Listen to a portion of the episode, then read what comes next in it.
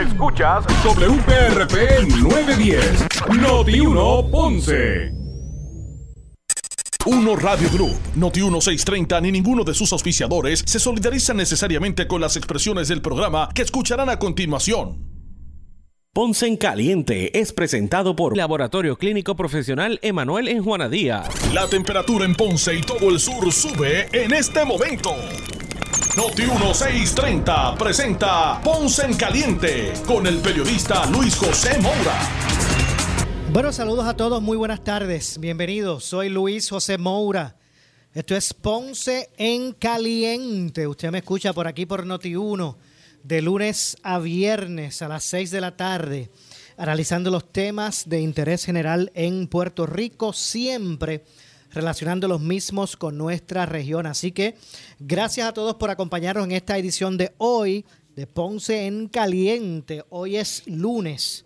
Eh, lunes 14 de marzo del año 2022 y como siempre digo, gracias a, Dios que es lunes, siempre es bueno eh, aspectar positivo ese inicio de semana laboral y no, no tan solo eso, porque los lunes son de análisis de los temas de interés acompañado de nuestro amigo Javier de Jesús, a quien de inmediato le damos la bienvenida. Javier, saludos, gracias eh, como siempre por estar con nosotros. Muchas gracias eh, Luis José y un gusto estar aquí de nuevo. Saludos a todas, a todos y a todos ahí afuera escuchándonos en nuestra radio audiencia y gracias por la cita aquí un lunes más en el inicio de esta semana que siempre estamos entusiasmados con poder discutir y poder traer los tópicos que son relevantes para ustedes. Definitivamente. Eh, yo siempre le digo, le digo a Javier el, decano de la innovación, ¿verdad?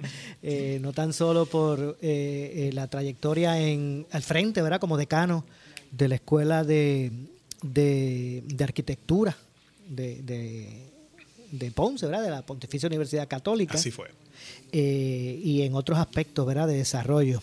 Eh, así que siempre, siempre Me gusta, me gusta ese título, Luis José, me siento pompeado con ah, él. bien, yo sabía que te gustaba porque nunca, siempre se, veía, te veía como que, ¿verdad? Sí, le gustó. Ah, me gustó, me gustó, me gustó. bueno, pues Javier. El grado eh, ha sido conferido y aceptado. Javier, hoy, hoy quiero comenzar, de hecho, bienvenidos a los que nos escuchan a través de, ¿verdad? Del 910 eh, AM de Notiuno, pero también los que nos están escuchando a través de la frecuencia radial FM. Usted puede escucharnos con toda la fidelidad de, sonido, ¿verdad?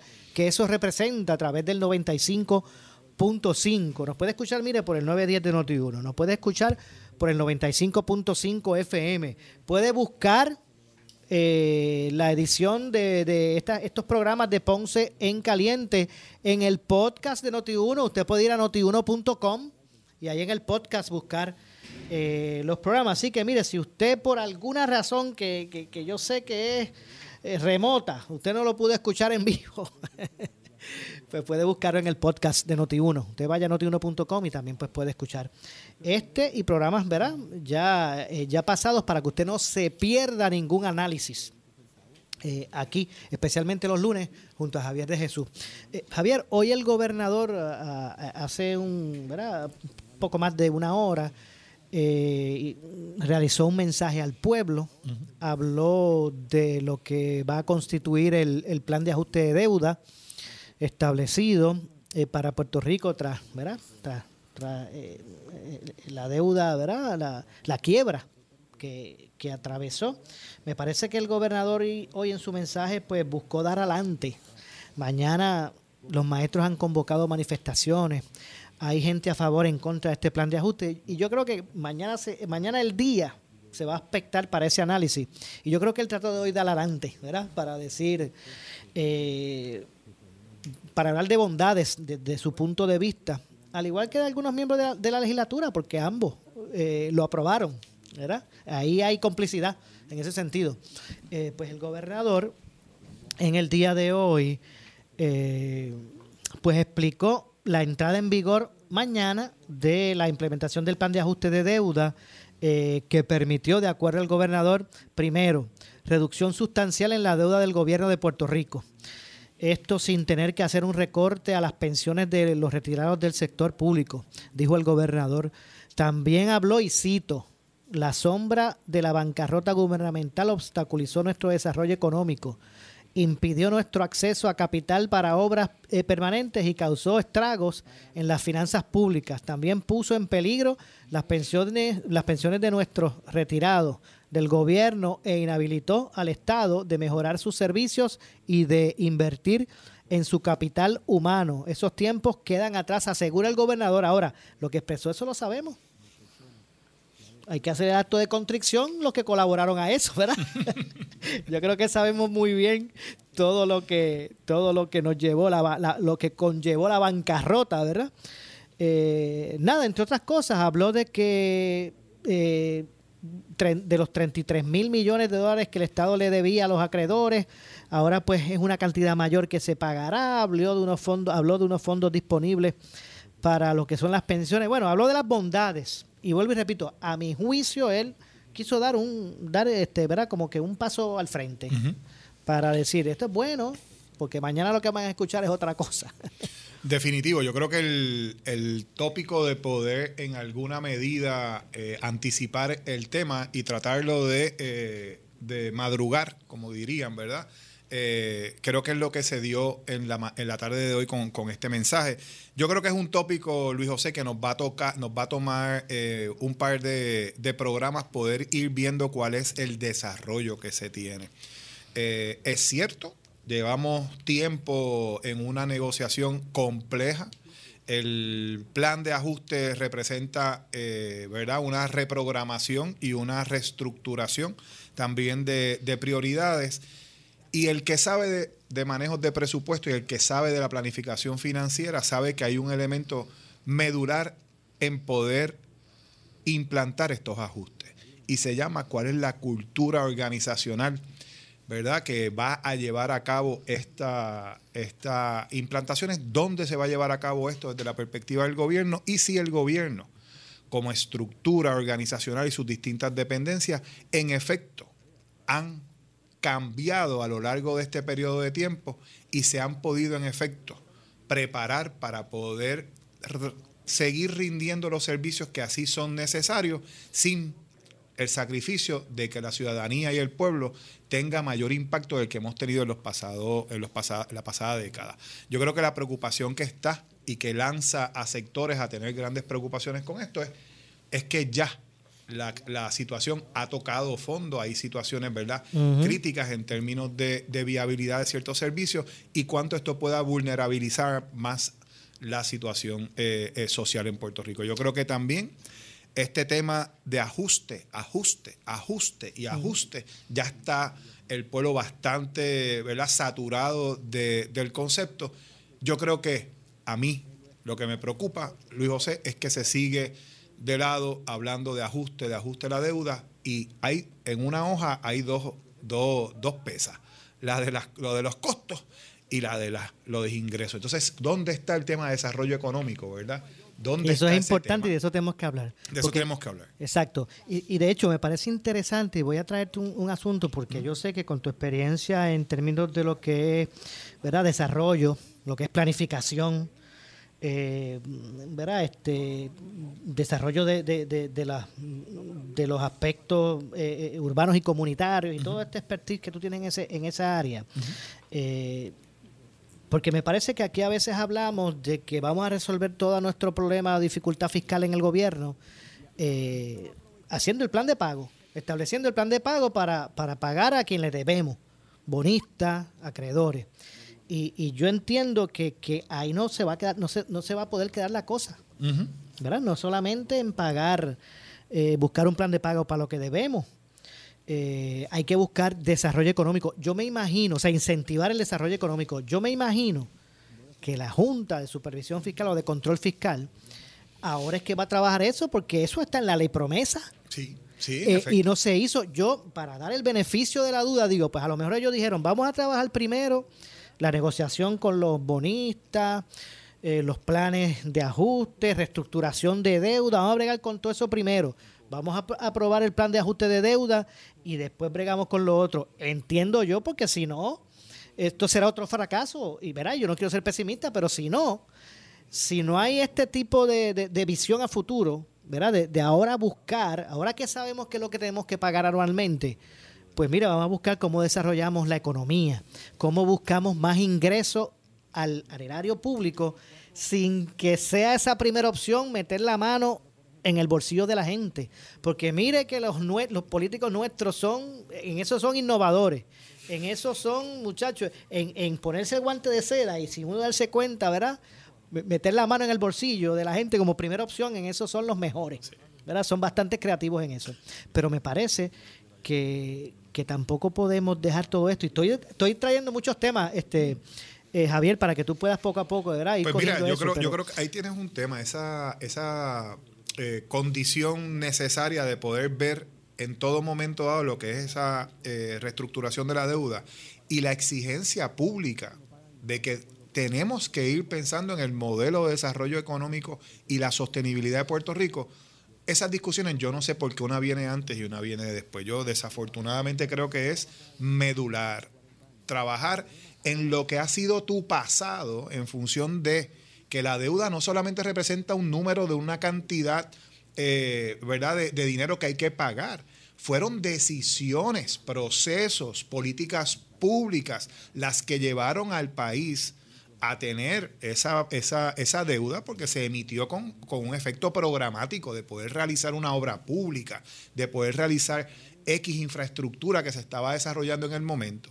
Así que mirar la deuda no es simplemente un cuadre de deuda, es un cuadre de un modelo que nos llevó equivocadamente a, una, a ser insostenible como, como, como país. Y que impacta, disculpe, Javier, y No, que no. impacta a seres humanos. Sí, sí, sí. eso, sí. ¿verdad? Eso es bien Sí. importante, Sí. porque uno puede ser frío en, en términos de este contador eh, frío que analiza eh, números, Sí. este, créditos y débitos. Esto impacta a gente. Em- Impacta a gente y lo hemos vivido. Hemos vivido las consecuencias en la educación, hemos vivido las consecuencias en las pensiones, en la calidad de vida, en el tipo de vida que nosotros queremos para nuestros adultos, ¿verdad? Y si vemos el impacto que ha tenido esto, quienes están allá afuera luchando en este momento dado aún por ese, por ese sentido de justicia, quienes trabajaron décadas atrás en tratar de que nosotros tuviésemos hoy el país, ¿verdad?, que, que tenemos. Así que yo creo que es bien importante en la discusión, es apremiante poder traer el tema del modelo de desarrollo económico. ¿Por qué? Porque yo, tú acabas de leer en tu resumen algo que me preocupa enormemente y que lo traigo aquí para discutirlo. Es, si ahora el, el logro es que las agencias van a, las, las corporaciones públicas van a poder entonces, o el gobierno, en este caso, ¿verdad? Va a poder entonces ir a los mercados. Yo les recuerdo que todavía no hemos, todavía no hemos podido ni, ni poner en la calle, no nos ha tocado, eh, no hemos completado la tarea de los fondos CDBGDR y todo lo que esa inversión de reconstrucción en este momento dado implica. Así que yo creo que las tarjetas de crédito y las líneas de crédito de las corporaciones públicas y el gobierno, yo creo que hay que dejarlas como una década guardaditas. Porque se oye che- se oye bien chévere ir al mercado. Ir al mercado, pero Claro. no, no nos acordemos que ir al mercado es lo que nos Es trae. coger chavos prestados. Es coger chavos prestados. Cuando en este momento dado tenemos todavía miles de millones de dólares que no, no hemos podido trabajar y procesar. Lo que pasa es que eso, esos que están allí, hay que presentar propuestas, hay que articular programas, hay que poner evidencia para poderlos levantar y poderlos accesar, que es lo que le está pasando a todo el sector privado y a las entidades sin fines de lucro que están participando en las convocatorias de estos proyectos. La deuda, la deuda la, la, la emiten, la coge la agencia, programa un presupuesto con prioridades ejecutivas y legislativas y se va a la calle a hacer obra. Así que es bien importante y por eso te toco el tema de la cultura organizacional, el gobierno en ese proceso de repensar su futuro en función de la inversión pública a la que va a estar pidiendo en algún momento dado autorización, yo creo que es un tópico que el país tiene que discutir, que los políticos tienen que ponderar, que el gobernador tiene que atender con mucho cuidado, porque ciertamente rápido, y que no recordemos que aquí nunca se hizo una auditoría de la deuda. Aquí no se hizo una auditoría de la deuda. Así que esos comportamientos que llevaron a, a- nos condujeron a esas acciones y por ende a las consecuencias que estamos todavía pagando, esa cultura todavía puede estar intronizada dentro de estas organizaciones de gobierno y nosotros como ciudadanos a expensas de lo que pueda pasar. Y, y te pongo un ejemplo de, de esa eh, cultura, ¿verdad? Eh, dentro de, de- de los manejos del gobierno aún, y me refiero al aumento a los maestros. Eh, a la verdad que de una manera sin precedentes se le dijo a los maestros, le vamos a aumentar mil dólares. O sea, no 150 ni 200, no, no, mil dólares. Y uno dice, wow, eso sí que está, eh, hacía falta una justicia de esa, de esa, ¿verdad? De, de- de esa envergadura, no cabe duda. Pero entonces cuando comenzamos a analizar cómo es que se iba a lograr ese, ese, ese aumento de los mil dólares, no, no- nos dicen que va a ser a costa de una línea de, de fondos federales que tienen caducidad, que estarán disponibles hasta el 2024. ¿Y qué va a pasar en el 2024? Bueno, quizás lo que pasa siempre con la, con la tarjeta de salud, que siempre hay que estar cada ciertos años buscando de dónde vamos a financiarla, ¿verdad? Y no te luce que es lo mismo que, que hemos estado haciendo por tantos cuatrienios y que nos llevaron a la quiebra. Sí, sí, sí, sí. sí. Eh, establecer gastos recurrentes con líneas de crédito no recurrentes. Sí. El, corto- el cortoplacismo que nos llevó aquí y la toma de decisiones irresponsables, nuevamente, es una cultura intronizada dentro del gobierno y ciertamente hay que poder trascender eso. Y creo que es una discusión importante. Nosotros, como país, tenemos que pensar en nuestro modelo de desarrollo. Aquí las palabras que se mencionaban hace un año atrás y todo el mundo estaba, ah, que hay que hablar de resiliencia y sostenibilidad y la gente, yo escuché y leí muchos, muchas amigas, amigos que decían, ah, estoy cansado de las palabras y yo decía, no se cansen de los conceptos que asociamos con la salud social a nivel amplio. Son conceptos que se han perdido en la discusión pública. Ya no se habla tanto de, sostenibilidad, ya poco se habla de la capacidad de, resi- de resiliencia que estamos desarrollando en nuestra gente, en nuestras organizaciones y en nuestra infraestructura. Y son tópicos que son difíciles de transformar, son difíciles de implantar, son, son temas eh, que para el sector público poderlos eh, ejecutar toman tiempo y no podemos abandonar esos temas. El modelo de desarrollo económico de Puerto Rico tiene que ser un tópico importante. Me consta que el secretario de Desarrollo Económico, Manolo Sidra, ha estado trabajando en, un, en, un, en ese plan de desarrollo económico. Yo imagino que gran parte de lo que va a pasar ahora a raíz de esto es que van a empezar a salir Y- esta, y, Javier, estas fíjate, yo no dudo de, ¿verdad? De, de- de ese esfuerzo que, que está haciendo Manolo, y lo voy a decir desde, desde este punto de vista. Porque previo a que Manuel Sidre decidiera, ¿verdad?, Eh, eh, aspirar a, la gobernación de manera independiente, eh, yo recuerdo que yo le decía a, Manuel Sidre, yo decía, Manolo, pero ¿qué tú, qué tú vas a hacer? O sea, yo te conozco a ti desde de- desde la empresa privada, trabajar por el, el desarrollo de, de- de Puerto Rico, de ir a Washington con tu chavo y buscar allí mover cosas. Y, y- y desde el sector privado, donde todo el mundo reconoce a Manolo, a, a Manolo eh, trabajar, pero no, no con la- las muelas de atrás. Ni, ni- ni- Y yo decía, ¿qué tú, qué, tú, qué tú vas a hacer?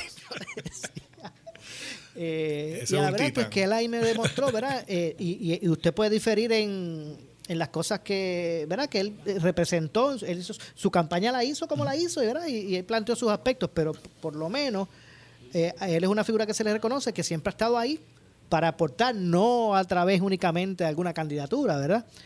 Eh, y en ese sentido, pues que- quería traer ese, ese ejemplo. Vamos a ver. Sí, yo creo Eh, que... va- Vamos a darle ese beneficio de la duda. Yo, yo creo que en este momento, quien, que si él está llevando esa discusión, yo creo que es importante que esa discusión se abra, que empiecen a, a, a presentar esa, esas ideas.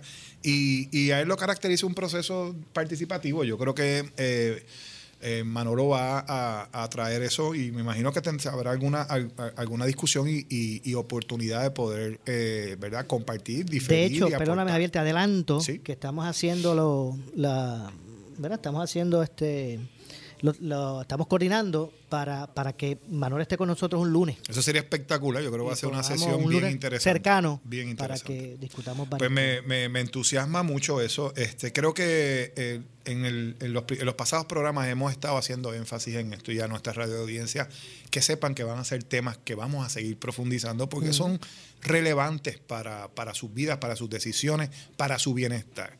La convivencialidad del puertorriqueño y la puertorriqueña tienen que moverse hacia adelante. El mundo ha seguido girando, eh, las sociedades siguen avanzando, eh, siguen atendiendo los, los- los problemas prevalecientes en áreas prioritarias, programáticas, temas de salud, temas de educación. Y muchos de esos tópicos en ocasiones los vemos desconectados de, la- de las decisiones de desarrollo económico. Y por el contrario, tenemos que ver ahora cómo los tópicos cultura, los tópicos educación, los tópicos salud y salud desde una perspectiva mucho más holística y comprensiva.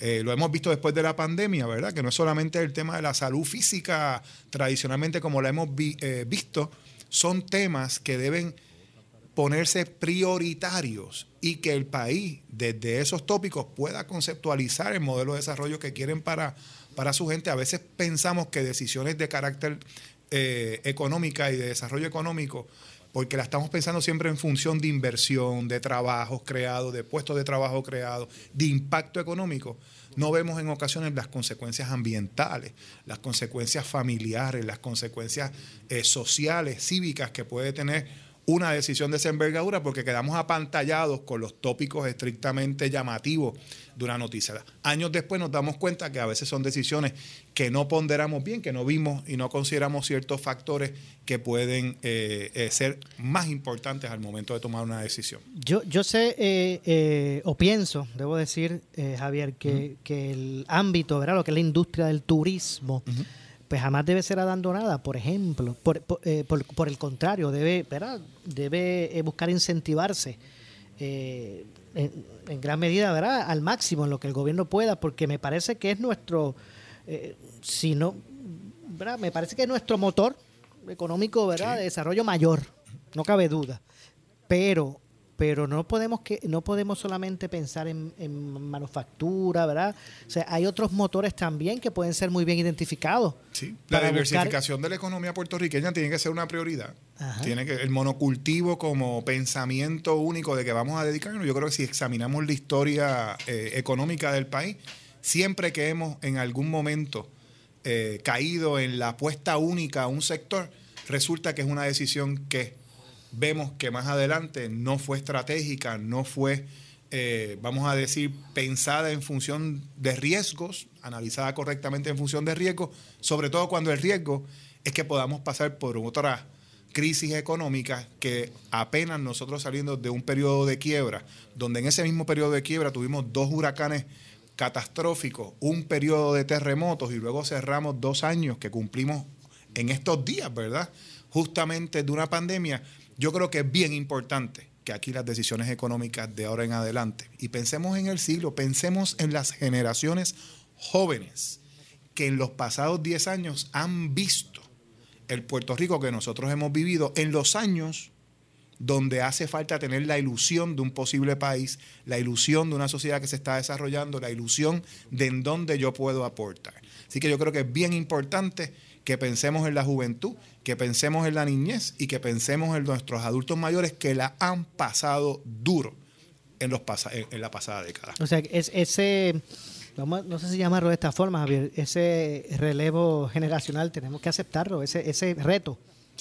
Eh, que, que corresponde a esta generación, hay que aceptarlo, ¿verdad? Y, y, y saber que, que hay que aprender del pasado, pero también este, eh, innovando, Sí, innovando definitivamente. Sí, y este país es un país altamente creativo. Nosotros lo que tenemos que es confiar en esa creatividad y eh, dejar de estar mirando modelos que a veces lo que hacen es que nos encasquetan eh, Sí. condiciones y nos encierran dentro de modelos que no son ni tropicales, ni caribeños, ni, ni tienen que ver con nuestra realidad y terminamos nosotros teniendo que cargar, ¿verdad? Con, con- con- con- cruces ajenas cuando la realidad, ¿verdad? En este sentido es que nosotros como país, a nuestra escala, con nuestra ubicación, con nuestro trasfondo cultural histórico, con nuestro contexto caribeño y la diversidad que existe en esta, en, en esta cuenca, nosotros como país tenemos unos elementos diferenciadores sobre los cuales debemos nosotros poder modelar nuestro, nuestra economía.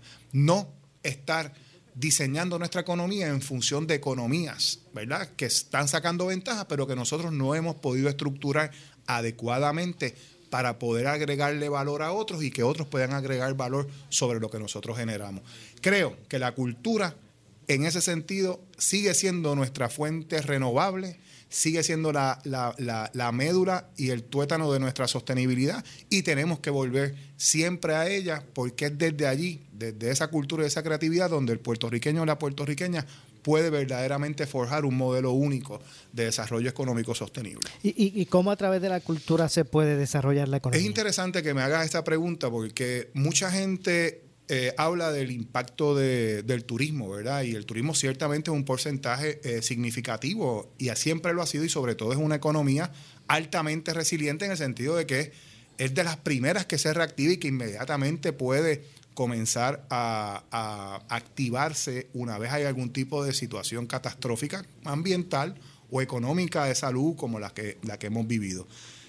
La cultura, y particularmente en el componente del turismo, es el elemento diferenciador. O sea, tú no vas a visitar los países precisamente ¿por porque quieres ir a exponerte a conocer esos elementos culturales.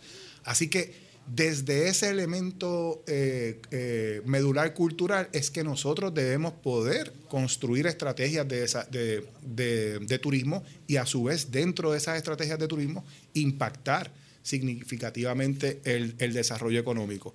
Eh, cuando tú ves los países principalmente que, reciben visitas y que se mueven y que son grandes atractores de visitas, ¿por qué la gente quiere ir a visitar estos países?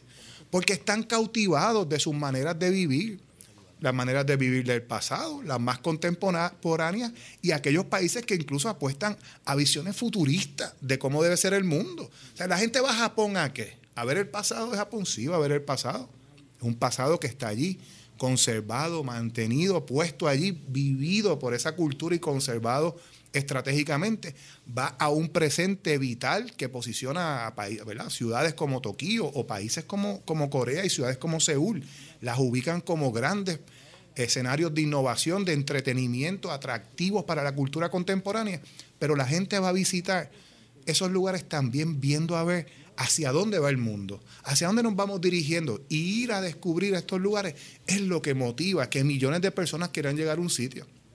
No es ir a ver lo mismo lo mismo que está aquí que lo mismo que está allá. Así que ir a la, cultura, ir a esos elementos eh, esenciales que se están escribiendo todos los días, Luis, porque la cultura no es lo que pasó en la historia, es lo que nosotros somos también hoy día, a lo que le prestamos atención, a lo que queremos poder de alguna manera forjar y donde están nuestros creativos y nuestros artistas hoy día haciendo y forjando y que me digan a mí si no somos nosotros una, un powerhouse, una casa de gran poder en términos creativos, cuando somos los que musicalizamos el mundo. Hoy día tú viajas el mundo y el, el país que más contribuciones tienes a la ambientación musical de las ciudades que visitamos hoy día como grandes mecas del mundo es Puerto Rico. Yo, sé, yo eso lo puedo, no, tengo el, dato, pero basta con poderlo investigar para poderlo. Pero fíjate, Javier, que me parece bien interesante este punto que trae y, te confieso que quiero seguir desarrollándolo, eh, porque eh, hay veces que, atamos, ¿verdad? Tristemente, atamos nuestros aspectos culturales únicamente a, aspectos políticos partidistas o de ideología. Hay veces que pensamos que cuando hablamos de cultura nos referimos, a, ah, tú sabes, aquellos o los otros. ¿Ves? Qué triste eso, ¿no? Qué triste que de repente como que lo, dividamos eso tan, tan, tan fríamente en términos políticos. Sin ver que, realmente nuestra cultura es lo que somos. Y lo que somos es lo que somos, ¿verdad? Por, decirlo de, esa forma. Y, y es un aspecto que muy bien muchos países del mundo lo utilizan precisamente como un modelo de desarrollo económico, como tú estás muy bien, ¿verdad? Este, eh, expresando eh, eh, la cultura como, como atracción para, para, para, desarrollar también el turismo, entre otras cosas. y qué pena que a veces en Puerto Rico la gente cuando habla de nuestras costumbres o nuestras cosas culturales, lo ate una, únicamente a, algún aspecto partidista o de ideología. Qué triste, ¿verdad? Es triste y yo creo que es una pérdida de oportunidad. Yo creo que la cultura, eh, en la cultura está la clave. Si nosotros miramos esos elementos eh, eh, culturales, si vamos a su creatividad, si vamos a los orígenes que da paso a los elementos de conservación y desarrollo de la cultura, nosotros tenemos un modelo económico que podemos construir. Pero hablamos más de eso después de la pausa. Tengo que hacer la pausa. Al regreso, eh, Javier, vamos a hacerle más fácil la vida a la, a la Junta de Control Fiscal vamos a dar par de ideas de dónde podemos eh, continuar desarrollando nuestra bella isla del encanto, ¿verdad? En, pues nichos. ¿Tú, sabes que se está llevando a cabo un censo cultural en Puerto Rico? Porque eso es un tópico. Quizás ahí hay que empezar a buscar esos datos que está arrojando el censo cultural y decir, mira, que aquí hay este caudal. Aquí hay esta actividad económica, aquí hay esta actividad de creativo, están distribuidos en Puerto Rico. Y ese censo cultural está corriendo porque yo, yo lo he visto, ya yo en el mío, o sea que también eso está sucediendo. Y fíjate tú, las decisiones económicas mayores que se toman en Puerto Rico en la planificación siempre van dirigidas a, los datos que ese censo, ¿verdad? Este, cada 10 años arroja y sus actualizaciones periódicas a lo largo de la década. Ahora tenemos la oportunidad de próximamente tener un censo cultural a lo mejor ahí está la clave y el primer mapa que permite en alguna medida planificar ese futuro de Puerto Rico. Hacemos la pausa, retomamos este tema aquí mismito, en este mismo punto. Así que regresamos con más. Soy Luis José Moura. Esto es Ponce en Caliente, como todos los lunes, analizando los temas de interés general eh, en Puerto Rico, junto con Javier de Jesús. Pausamos y regresamos. En breve le echamos más leña al fuego en Ponce en Caliente por Notiuno 910. Ya abrió en Plaza Guaynabo Puebla Crepas and Mexican Grill, donde vas a saborear la combinación de la mejor cocina azteca con sazón puertorriqueño. Prueba nuestras quesadillas, super burrito poblano, tacos, nachos, deliciosas crepas y exquisitas margaritas. ¡Pa Puebla! Te esperamos en Plaza Guaynabo. Ya abrió en Plaza Guaynabo Puebla Crepas and Mexican Grill. Búscanos en pueblapr.com. ¿Buscas una institución financiera con los más completos servicios financieros y la tecnología más avanzada? Soy Normando Valentín y en Puerto Rico Federal Credit Union encontré todos los servicios que buscaba. Es una institución sólida, moderna y usted no es un cliente más, es parte de una gran familia. Yo hice la mejor inversión. Soy socio y dueño de Puerto Rico Federal Credit Union, tu mejor opción. Somos tu alternativa financiera. Accesa prfcu.com y búsquenos en Facebook. Institución asegurada por NCUA. El cafecito va por la casa. ¿Quieres maximizar tu dinero? Sintoniza todos los miércoles a las 8 y 45 de la mañana el segmento Tu Dinero Seguro con los expertos en seguros y planificación financiera Ángelo Díaz y Pedro Astacio. En estos tiempos de retos económicos, asesórate bien porque en la crisis no se improvisa. Para más información, contáctalos al 787-220-7775, 220-7775, 220-7775. Universidad Ana Jiménez en Cupey te invita a participar del segundo 5K Deja tu huella, córrelo o camínalo. El domingo 27 de marzo a las 6 y 30 de la mañana a beneficio del Fondo de Becas. Inscríbete en micarrerapr.com o llama al 787-766-1717, extensión 6496. Recuerda, domingo 27 de marzo, saliendo de la Universidad Ana Jiménez en Cupey. Participa y deja tu huella. En Pelota Dura tu opinión se toma en cuenta. De lunes a viernes escucha en Pelota Dura a Ferdinand Pérez y a Carlos Mercader tomando el pulso de ustedes, el pueblo, con la encuesta del día. Una presentación exclusiva de Benítez Auto en Caguas. Autos nuevos y usados de todas las marcas. 48 años en el camino contigo. La encuesta del día en Pelota Dura. Lunes a viernes a las 10 de la mañana, solo en Noti 1630. Primera fiscalizando. En Puerto Rico hay más de 5.000 personas sin hogar. En los últimos años el perfil de esta población ha ido cambiando debido a distintos factores que nos afectan. La Fondita de Jesús es una organización sin fines de lucro que ofrece servicios a estas personas desde 1985. Únete a la labor que por 30 años ha realizado la Fondita de Jesús. Aporta o únete a nuestro cuerpo de voluntarios para dar esperanza a estas vidas. Llama al 787-724-4051. Somos Noti 1630. Noti 1630. Primera fiscalizando. Regresamos con Enrique Quique Cruz. Echamos más leña al fuego en Ponce en Caliente por Noti 1910. Por su calidad de servicio. Por su conveniente horario. Así es el Laboratorio Clínico Profesional Emanuel, siempre brindándote un servicio de excelencia, con tecnología precisa y avanzada para un resultado confiable. Un laboratorio completo. Y los resultados los recibo rápido y hasta por email. Con servicio a industrias y también a domicilio. Haz de Laboratorio Clínico Profesional Emanuel tu laboratorio de confianza. Ese es el mío. Y el mío también. En Juana Díaz, llámenos al 260-5504 o al 580-0080. El área sur está que quema. Continuamos con Luis José Moura y Ponce en Caliente por el 910 de tu radio. Bueno, estamos de regreso. Estamos de regreso. Son las 6 con 36 de la tarde. Soy Luis José Moura. Esto es Ponce en Caliente. Usted me escucha, eh, me escucha por aquí por Noti 1 de lunes a viernes a las 6 de la tarde, de 6 a 7, analizando los temas de interés general en Puerto Rico, siempre relacionando los mismos con nuestra eh, región. Así que gracias a todos por su sintonía, los que están eh, sintonizados al eh, 910 AM de Noti1, eh, los que están a través del 95.5 de la banda FM. Hoy, como todos los lunes, me acompaña Javier de Jesús.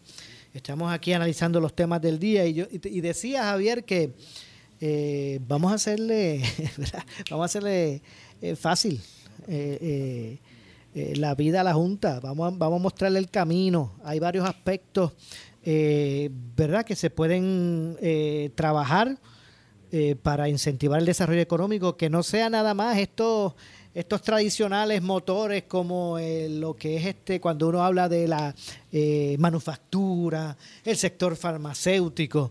Eh, por ejemplo, hablamos de, de, del aspecto cultural que también puede convertirse en, un motor económico como ocurre en un sinnúmero de países, ¿verdad? Ese es un aspecto que, que también se puede desarrollar, entre otras cosas. Me, me, me gustó que trajeras al análisis el aspecto este del censo cultural, porque me parece que eso es una herramienta Sí. Eh, ¿verdad? Eh, vital que nos puede mostrar el camino en donde poder invertir, en donde poder este, buscar oportunidades. Sí, saber qué hay. O sea, yo creo que el tema eh, es poder saber cuál es el punto de partida en el que estamos. Y no podemos eh, planificar si no sabemos qué recursos tenemos. Así que aquí empezar a planificar sin poder hacer una documentación precisa, conocer cuál es el territorio, conocer cuáles son los activos, los actores, las actrices, los quienes están ¿verdad? llevando a cabo, custodiando, conservando, desarrollando, pues eso se ha llevado a cabo y por muchos años organizaciones culturales han estado reclamando eso y una organización cultural se dio a la tarea de poderlo adelantar y yo creo que igual, Luis, que tenemos que traer aquí a, lo, a las figuras de desarrollo económico tradicionales que son los secretarios y las agencias que están tradicionalmente eh, eh, gestionando, las organizaciones que por muchos años siguen haciendo ese proceso, la Asociación de Industriales, ¿verdad? Este, el centro, las cámaras de comercio y demás. El tema es que hay organizaciones que han estado adelantando el posicionar la cultura y la economía creativa como parte importante del desarrollo económico de Puerto Rico. Los números no mienten y cuando se documenta y cuando se documenta correctamente y se establecen métodos que permiten validar que la información que, va, que, que, señala que la cultura es una fuente importante y que la economía creativa es una economía importante que considerar en la planificación del país, ahí está. Y en el censo cultural que está llevándolo a cabo el Centro de Economía Creativa y, e Inversión Cultural, unas organizaciones importantes, tenemos que traerlas aquí para que la radioaudiencia se entere también uh -huh. de estos esfuerzos y de ver cómo impactan eh, eh, sus economías. Aquí en Puerto Rico, hay múltiples organizaciones culturales en distintas partes de nuestra ciudad, de nuestros municipios, eh, y son eh, motores importantes. Esa es la palabra motor, son corazones importantes, son humanas.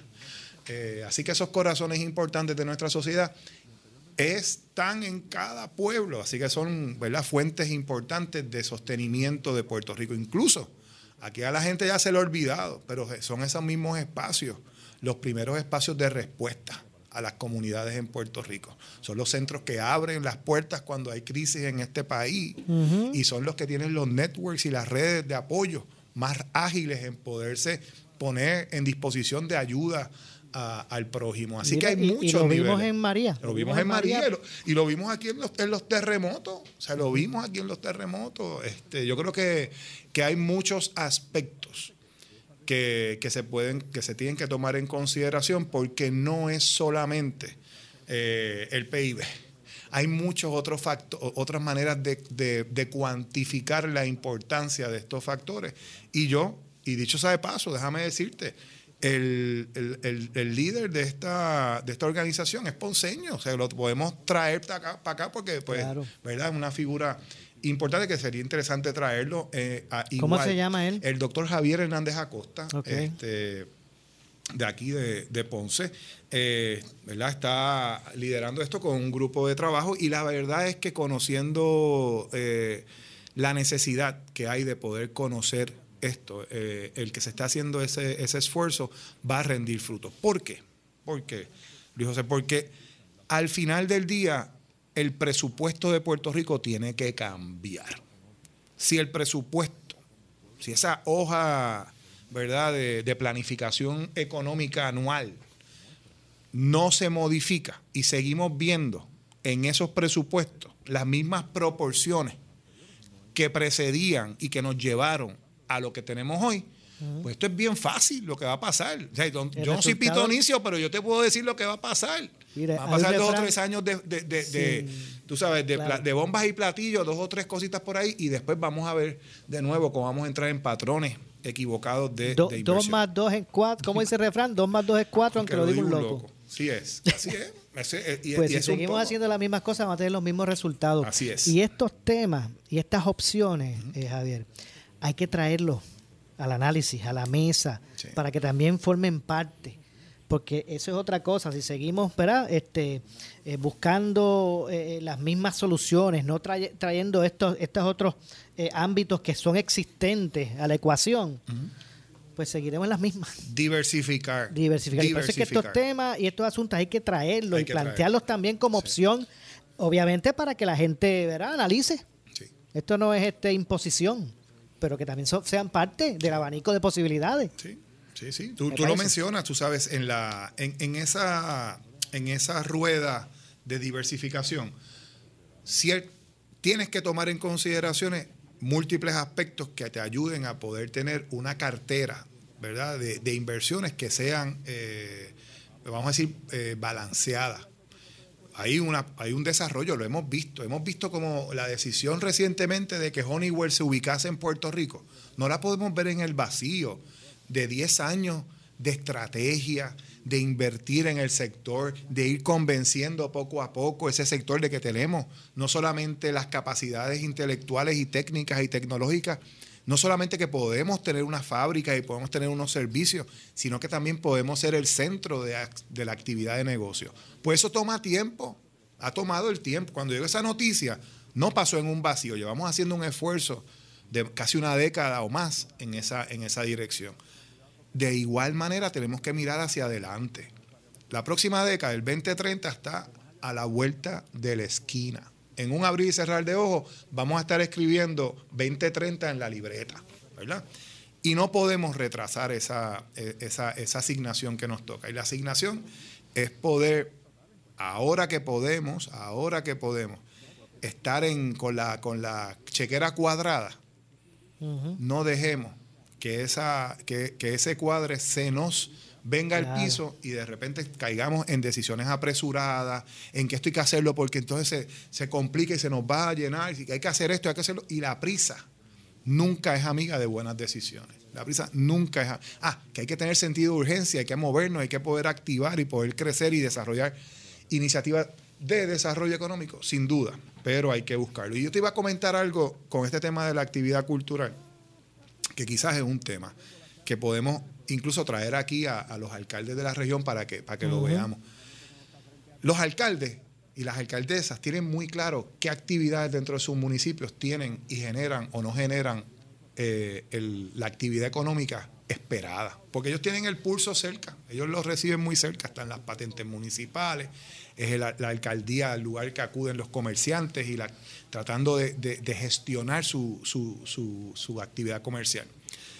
Así que esa actividad, yo estoy seguro que si consultamos con esos alcaldes, nos van a evidenciar que en su municipio las actividades que realmente mueven bacalao durante, durante el año son actividades culturales que mueven cientos, si no miles de personas cada vez que se celebran. Hace unos días estuvo el, se celebró una semana atrás el maratón de, de Coamo. Ajá. Sigue siendo una actividad clave en la cultura, en el deporte y en la actividad económica.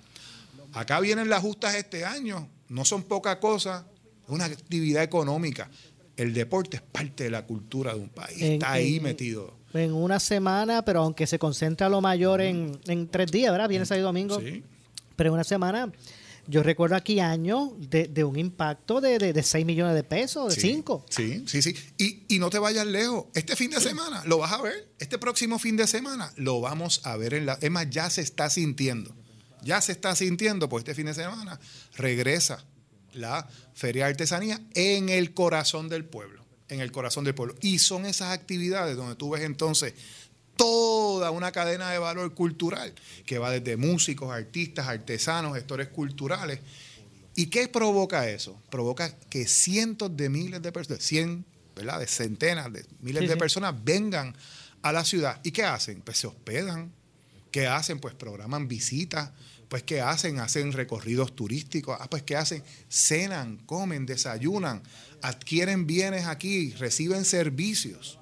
Pues eso todo tiene una consecuencia positiva para nosotros. Pero lo hacen porque no es que vienen a eso y se encuentran como un accesorio, una, una actividad cultural.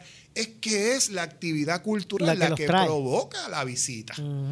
No, no olvidemos eso. O sea, nosotros no vamos simplemente a comer por comer un sitio. Quizás hay un porcentaje de la población que hace eso, pero la- la- el visitante que tú quieres que venga a tu ciudad, tú quieres que venga intrigado con conocerte, con Te voy a dar un ejemplo, un Javier. diferenciador. Te voy a dar un ejemplo. Dímelo. La última vez que visité, de, de- de quedarme allí, porque eh, eh, no a pernoctar, pero de, de poder disfrutar de la ciudad, no, no de simplemente pasada. La última vez que fui a San Sebastián del Pepino, precisamente fue al Festival de la No- Novilla, una actividad cultural Cultural. allí. Y eso me llevó a estar allí y, ¿verdad? y, y, y- y quedarme en la ciudad y hacer ese gasto de, de- de bienes, de servicios. Eh, no solamente fue de pasada. Y es precisamente eso, eso mismo lo que tú, tú traes, ¿verdad? Sí. Ese tipo de, de- de- de situación. Oye, y tú sabes, la, la rotación, ¿verdad? La gente le- en Puerto Rico los pasados dos años han tenido una oportunidad de hacer turismo interno muy valioso. Han podido descubrir. Pero no es hasta ahora, hasta hace una semanita atrás, que tenemos una liberalización de las medidas de restricciones sociales Ajá. y de la, la celebración de eventos públicos. Y eso lo vamos a empezar a experimentar nuevamente ahora, cada vez más. Y estas actividades van a ser ahora la oportunidad de muchas personas entonces reconectar, no, no con ir a visitar el sitio, sino con disfrutar en grupo, en sociedad, en grupo, en colectivos, los espacios y los espectáculos, que son una gran oportunidad para impactar también nuestra economía a través del apoyo a los artistas y artistas que están en la escena cultural puertorriqueña, que a su vez hacen y provocan que puertorriqueñas y puertorriqueños quieran venir a verlo a una ciudad, a disfrutar de su trabajo. Y a la misma vez debo resaltar que eso da una oportunidad a que comerciantes que tienen su verdad, su, su actividad en la escena de la ciudad puedan sacar gran ventaja. Y ahí mi llamado también a esos comerciantes a colaborar enormemente con estas actividades culturales, porque muchas de estas actividades culturales requieren del apoyo de la actividad comercial. Así que comerciantes es una oportunidad también para, para ver la cultura como una oportunidad de inversión, como ver una manera en la que pueden realmente eslabonar esfuerzos para maximizar el rendimiento de su propia actividad económica, invirtiendo en lo correcto, invirtiendo en nuestra cultura. Definitivamente. Tengo que hacer la pausa. Hay, hay un tema que quiero darle hoy continuidad y vamos a ver a quién hay que llamar e invitar aquí. Y me refiero, porque esto lo hablamos hace el, lunes pasado, no el anterior. Y es un asunto relacionado al aeropuerto. Sí. Mercedita. Voy a traer ese tema, no sé si a, a quién tengamos que invitar aquí, pero vamos a hablar de eso en los minutos que nos restan. Vamos, a la vamos a pausa, eso. regresamos con más. Eh, esto es Ponce en Caliente, por aquí por Noti1, pausamos y regresamos. Le echamos más leña al fuego en Ponce en Caliente por Notiuno 910. A toda la comunidad de Ponce, sus pueblos limítrofes y sur de Puerto Rico, el CDT y Sala de Emergencia Primary Medical Center anuncia que tenemos disponibles las pruebas de COVID-19 los 7 días de la semana de lunes a domingo de 7 y media M a 7 y media PM. Para mayor información puede llamar al 492-3199 o 492-3197. Nos encontramos en la calle Méndez Vigo número 24 Ponce, sin largas esperas y resultados rápidos. Somos los mejores en servicios de salud para nuestra comunidad. 492-3199 y 492-3197. Por su calidad de servicio. Por su conveniente horario. Así es el Laboratorio Clínico Profesional Emanuel, siempre brindándote un servicio de excelencia con tecnología precisa y avanzada para un resultado confiable. Un laboratorio completo. Y los resultados los recibo rápido y hasta por email. Con servicio a industrias y también a domicilio. Haz de Laboratorio Clínico Profesional Emanuel tu laboratorio de confianza. Ese es el mío. Y el mío también. En Juana Díaz, llámenos al 260-5504 o al 580-0080. El área sur está que quema. Continuamos con Luis José Moura y Ponce en Caliente por el 910 de tu radio. Bueno, estamos de regreso ya en nuestro segmento final. Soy Luis José Moura, esto es Ponce en Caliente. Usted me escucha por aquí por Noti1 de lunes a viernes a las 6 de la tarde, de 6 a 7, analizando los temas de interés general en Puerto Rico. Eh, pero poniéndolos ahí, los temas, mire, los de realmente importancia, ¿verdad? los que están en la bola, Están en la bola, me gusta eso. los que Me están en la bola. ¿Sabes que me he quedado pegado con, el, con la frase durante la semana y, y me ha salido con mucha fluidez en otros escenarios? Muy bien, como todos los lunes, eh, junto a Javier de Jesús, Saludos. analizando los temas. Mira, eh, decía que no sé a quién hay que traer. Eh, vamos a- hay, que, hay que darle continuidad a ese tema del aeropuerto que, que analizamos el lunes pasado, no, el anterior. Porque un proyecto de región, ¿verdad? Eh, yo no sé si, ¿verdad? Yo- Es que no quiero decir, ¿verdad? Algo que no sea una realidad o no quiero levantar unas expectativas que sean incorrectas, pero me parece, no sé, que, que esto, o sea, se, se ha quedado ahí. Sí. Se ha quedado. Este, El tema del aeropuerto yo creo que es un, es un tópico que tenemos que seguir eh, conversando. Yo creo que hay unas oportunidades todavía que se, se y que- necesitan y que, explorar. y que me parece, ¿verdad? No quiero ser, o sea, me, me- parece como que no, no ha adelantado mucho a lo que, o sea, ha, ha habido, hubo una, uno, unos- unas conversaciones, un, como que un, un aval, un visto bueno, un ejemplo del, de- del gobierno, ¿verdad? De lo que es este administración actual. Eh, mo- se montaron en el bote los alcaldes de toda la región, porque no fue uno ni dos, fueron todos. Eh, Ponce dijo, ok, ya- o sea, he identificado esto como, como prioridad. Y de momento como que se ha quedado ahí. Sector creo que el- privado sí. entró también. Sí, yo creo, yo creo que el, eh, no- nos avecinamos, yo creo. Yo siento que cuando, cuando hay calma es porque, ¿verdad? Está cerca el, el- el ojo. Aunque, discúlpame, aunque no quiero ser ingrato, porque sí, eh, eh, hace muy poco se, se- eh, hubo un movimiento de una, de una línea aérea que, que- que comenzó un vuelo diario, ¿verdad? Sí, no sí, podemos... sí. Sí, y eso, eso es, un- por eso te digo, yo creo que hay, ha habido una serie de, eh, de logros. Lo que pasa es que hay que continuar porque el, el mantenernos en el radar de la discusión a nivel de política pública, estos son tantos tópicos sobre los que hay que tomar decisión a nivel de gobierno, que uno pudiera subestimar las can- la- el, el esfuerzo ciudadano que hay que poder hacer para poder eh, llevar a eh, el sector público y legislativo a tomar las decisiones que hay. Yo creo que el mensaje en la ciudad está claro. Yo creo que donde hay que reforzar el mensaje, y en la región, porque yo hablo con alcaldes de la región, yo hablo con comerciantes de la región todo el tiempo, y sigue habiendo una, un compromiso con el que este, el aeropuerto Mercedita pase a manos de, de- de- de nosotros y que se pueda viabilizar su desarrollo económico. Yo creo que consistente con lo que está pasando con el puerto, va a venir a pasar eso también una vez pase a manos de, de- de la ciudad, o ¿verdad? en este caso de- del mecanismo legal, la figura jurídica que, se, que sea la que reciba eh, el aeropuerto. Yo creo que es una medida innovadora.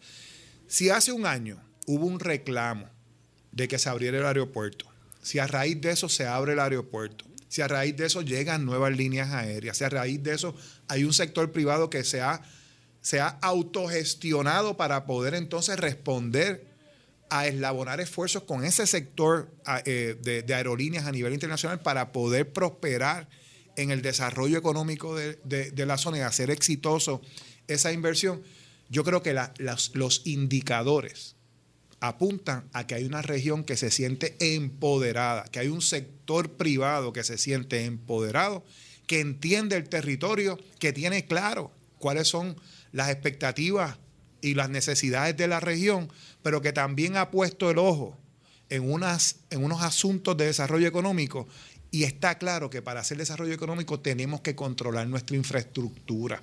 La infraestructura aérea y portuaria de, las ciudades y de Puerto Rico es un asunto estratégico, es un asunto medular y no podemos, no podemos, a las alturas de la historia en la que estamos, ninguna, ningún pensamiento sobre centralizado va a poder dar cuenta de qué es lo que un país tiene que hacer con su infraestructura. Yo creo que aquí Ponce ha hecho un reclamo, la región sur está lista, la región sur sabe lo que necesita y sobre todo hay un sector privado aliado con un sector de gobierno que está listo para asumir las responsabilidades que se tengan que, asumir.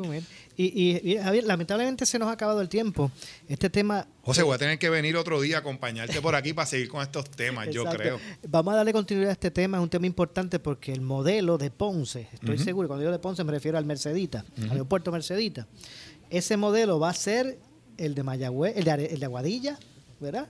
Estoy seguro el, exitazo, ¿verdad? El éxito que tenga ese, ese modelo va a ser el que, el que estoy seguro se podrá modificar a sus realidades en Aguadilla y en otros más. Sí, sí, sí, sí definitivamente. Yo creo que la, la, la, ciudad, Ponce, eh, y la región sur van a escribir, una, ya empezamos a escribir una historia muy distinta. Se está escribiendo. Toca tomar decisiones en, en los próximos meses al gobierno, a la autoridad de puerto, al sector, ¿verdad? A, la fortaleza, tomar aspectos de decisiones de política pública, pero que yo creo que si se escucha lo que ha sido ese reclamo y se observa cuál ha sido el desempeño de nosotros durante este pasado año donde hemos estado firmes en ese reclamo, yo creo que los, eh, vamos a encontrar oídos en, el gobierno y que pronto esa decisión debe poderse informar. Así que sigamos presionando, sigamos haciendo lo que estamos haciendo porque yo creo que lo estamos haciendo bien. Gracias Javier, como siempre. A ti y a todas y a todos ustedes, muchísimas gracias por escucharnos hoy lunes. Igualmente, gracias Javier de Jesús, nos vamos, eh, no nos resta tiempo para más. Yo regreso mañana como de costumbre a las 6 de la tarde aquí en Ponce en Caliente. Soy Luis José Moura, pero mire, usted amigo, amiga que me escuchen, que me escucha, no se retire. Ya yo escucho allá afuera las tumbacocos, ya escucho las tumbacocos, escucho los locutores estos que dicen, por ahí viene, se acerca, por ahí viene. Por ahí viene el gobernador, pero de la radio. Luis Enrique Falú será lo próximo. Sé que usted no se retire. Tengan todos buenas noches.